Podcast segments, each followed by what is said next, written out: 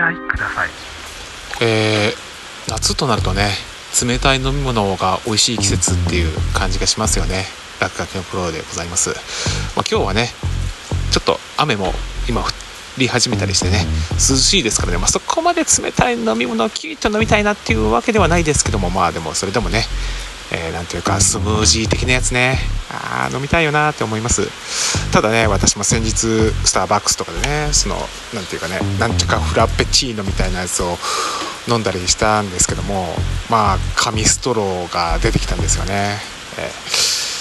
まあ、私普段はねそこまでスタバとかそういったところ、まあ、そもそも冷たい飲み物とかもねあの缶コーヒーとかあるいはペットボトルで飲むっていう機会の方が多いですからねストローで飲むっていうのはあんましなかったんですけどもこれがいざ久々にねそういうスタバみたいなところで紙ストローをもらってね飲んでしてみるとうわ紙ストローってなんかもう舌触りがまじいなっていう嫌だななんていうふうに思ったりして。でこの紙ストローっていうのはいつ頃から出てきたんだろうかっていうのはね、えー、そういう話をねさっき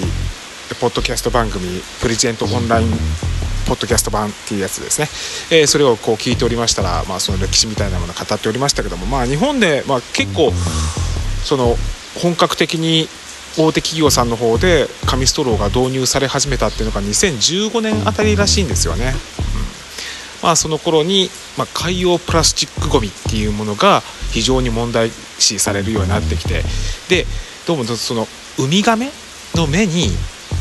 そのプラスチックのストローが刺さっているっていうそういう写真がなんか SNS 上で公開されたことがきっかけで「わストロープラスチックごみわ地球を汚染している許せん!」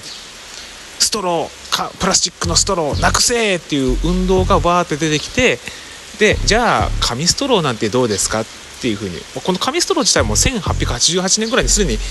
完成されてるんですよアメリカがどっかかな？そっちの方でもうすでに作られてたその紙ストローっていうのに、まあ、注目がぐっと集まってあちこちのその大手の飲料飲食店とかで使われるようになったんだけどもまあとにかく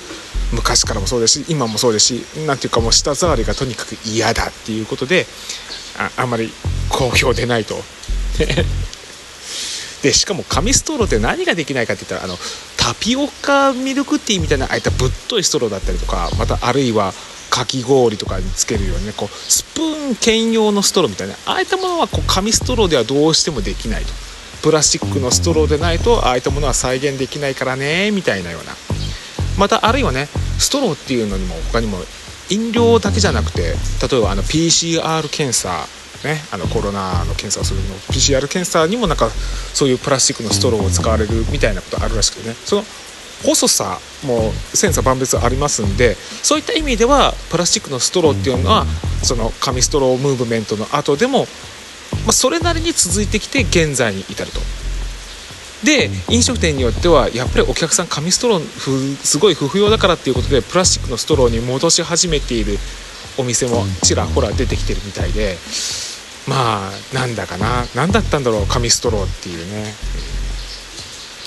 まあさらにね、まあ、こういうきっちゃないことを言うのもなんですけどもね。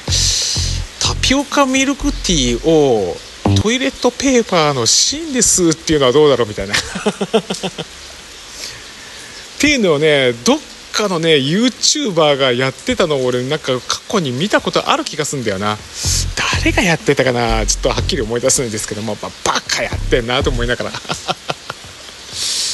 えー、ただまああちらにしてもこう紙ストローっていうのはどうしてもいただけないなっていう。でもそもそもこのストローっていう語源から考えてみるともともとストローっていうのはこの大麦のあの麦わらっていう意味だったはずですよね確か、えー、確か大麦の茎をこう縦に切ってこう乾燥させるともうそれでもう天然のストローになってるんですよ。だからもともとのストローっていうのはそういう天然の植物の茎から作られているっていう風にすればわざわざ紙ストローなんかにしたくったってその茎をそのまん。ま乾燥させて作ってそれを提供すればいいんじゃねえのっていう話になるじゃない。まあただそれと加工じゃなくてあくまでそれ天然物ですからね。天然物を安定的に製造するっていうのは不可能ですからね。っていう意味ではね。ただまあどっかでねその大麦ストローっていうまあ、多分アマゾンとかで探せば見つかるかもしれない。結構まあ1本あたり割高になるんでしょうけども。まあちょっと試しにやってみたいなっていう気がす。るいやでもまあストローいや普通プラスチックっていうかあのガラスストローとか、まあ、もうそのまま口つけて飲めばいいじゃん。わざわざストローにしなくたって。口つけて飲めば。この番組は Spotify for Podcaster をキーステーションにお送りしました。